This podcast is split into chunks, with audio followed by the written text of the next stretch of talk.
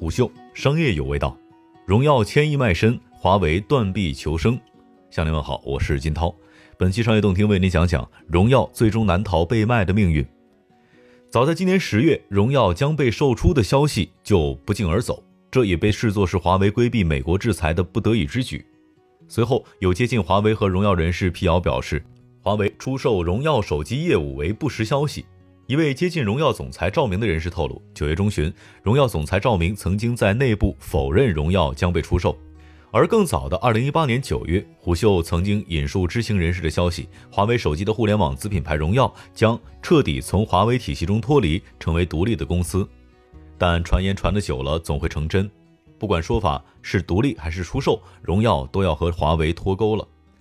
十一月十号，据路透社的报道，知情人士透露，华为计划以一千亿人民币的价格将旗下低端智能手机业务荣耀出售给神州数码和深圳市政府牵头的一家财团，涵盖几近全部荣耀业务的资产，包括品牌研发能力和供应链管理。据陆九财经的消息，深圳市星盟信息技术合伙企业为本次荣耀手机的收购方，神州数码将持股百分之十五，成为第二大股东。神州在今日午后应声涨停，收盘的时候涨停板上有四点六万手封单，而老股东 TCL 也在收盘的时候涨百分之三点三八。需要留意的是，此次交易为全款现金交易。路透消息显示，神州数码计划通过银行贷款为这笔交易提供大部分的融资，将至少有三家由深圳市政府支持的投资公司的加入，每家公司将持股百分之十到百分之十五。除此以外，还会有部分供应链合作伙伴的入局。天眼查信息显示，深圳星盟最大股东为持股百分之三十七点七七的北京松联科技有限公司。松联是华为最早也是最主要的经销商之一，持股百分之三十六点三二的北京普天泰利同样是华为和荣耀的大经销商。荣耀虽然是线上品牌，但线下采取轻资产的模式，也有一定规模的经销商合作伙伴。三十六氪报道称。消息人士称，这个价值是按照去年荣耀六十亿元的利润十六倍 PE 来定的。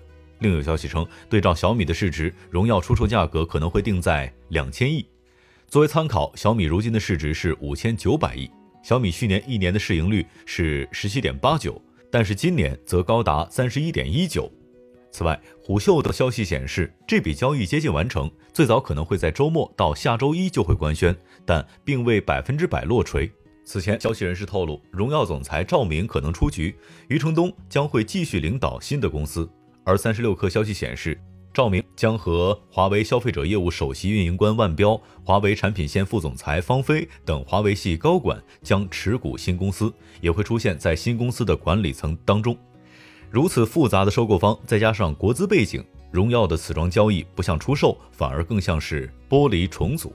路透的报道还提到，在出售之后，荣耀计划保留大部分管理团队和七千多名员工，并且在三年之内上市。很显然，解盘荣耀不是简单的商业行为，它在拯救荣耀，某种程度上也是在拯救华为。牵扯到多方资源之后，这家新公司会成为中国手机市场这一片池塘当中的鲶鱼。荣耀处在一个异常的节奏当中。今年，荣耀发布了荣耀三零系列的多款产品。而最近的一次发布会也要追溯到七月份，四个月没有发布新机。最近的一款产品只是智能手环，这对于新机节奏异常紧凑的国产厂商来说是不太正常的。余冲多次在公开场合表示，华为正处在一个无比艰难的时刻。Mate 四零国内发布会上，他还用“沙漠胡杨”来形容华为的坚韧，把荣耀出售或许就是华为这棵树在沙漠当中播出的一粒种子。二零一三年十二月。荣耀作为华为的一个子品牌正式独立，最早荣耀也是定位于互联网手机，目标自然是当时风头正劲的小米。随着华为手机的攻城略地，荣耀的体量也得到了巨大的提升。在鼎盛时期，仅荣耀这个子品牌出货量就能够和小米以及红米加在一起去扳手腕了。现份额的第一，再加上华为确实稳坐国内头把交椅，荣耀脱胎于华为，但也受制于华为。由于荣耀的定位要低于华为，只要在华为内部一天，荣耀就永远是子品牌，技术、渠道等在内都要面临互相打架的情况。比如麒麟芯片一定是华为旗舰先用，随后下放到荣耀，而一些尝鲜性质的功能则会在荣耀首先上线，成熟以后再应用到华为上。荣耀团队的一些员工对此也颇有意见，有一些接近荣耀的人士透露，荣耀独立是迟早的事情。二零一八年前后，荣耀确实曾经计划独立，并且计划在香港上市，甚至一度做好了公章，准备宣传的阶段。彼时正值荣耀成立五周年的时间节点，荣耀当时的独立计划是为了让这个子品牌能够得到更好的发展，能够提升品牌度，而不是完全依附于华为。但显然，发展至今，荣耀也依然是华为荣耀，独立的品牌认知度并不高。离开了华为的荣耀，有了狂野生长的土壤，但代价是失去了过去赖以生存的养料。荣耀的品牌认知度以及部分技术确实来自于华为。如若独立能否良好发展还是未知数。同样不能忽视的是，荣耀百分之十三的国内份额接近于 OV 和小米，这是一个体量巨大的品牌。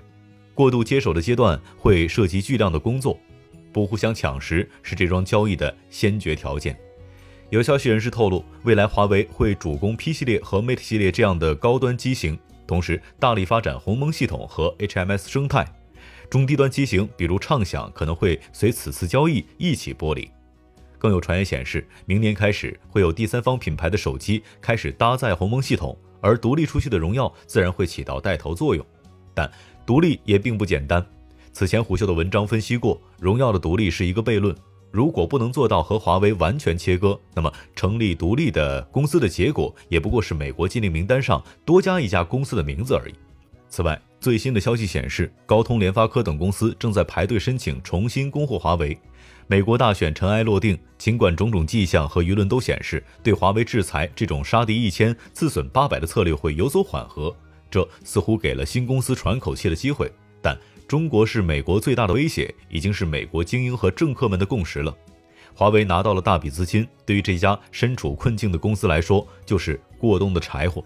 而荣耀的研发团队、渠道、品牌和资产，最终能够得到部分的保留，重新上路。对于双方来说，也许这就是最好的结果了。商业洞听是虎嗅推出的一档音频节目，精选虎嗅耐听的文章，分享有洞见的商业故事。我是金涛，下期见。虎嗅。商业有味道。本节目由喜马拉雅、虎嗅网联合制作播出，欢迎下载虎嗅 APP，关注虎嗅公众号，查看音频文字版。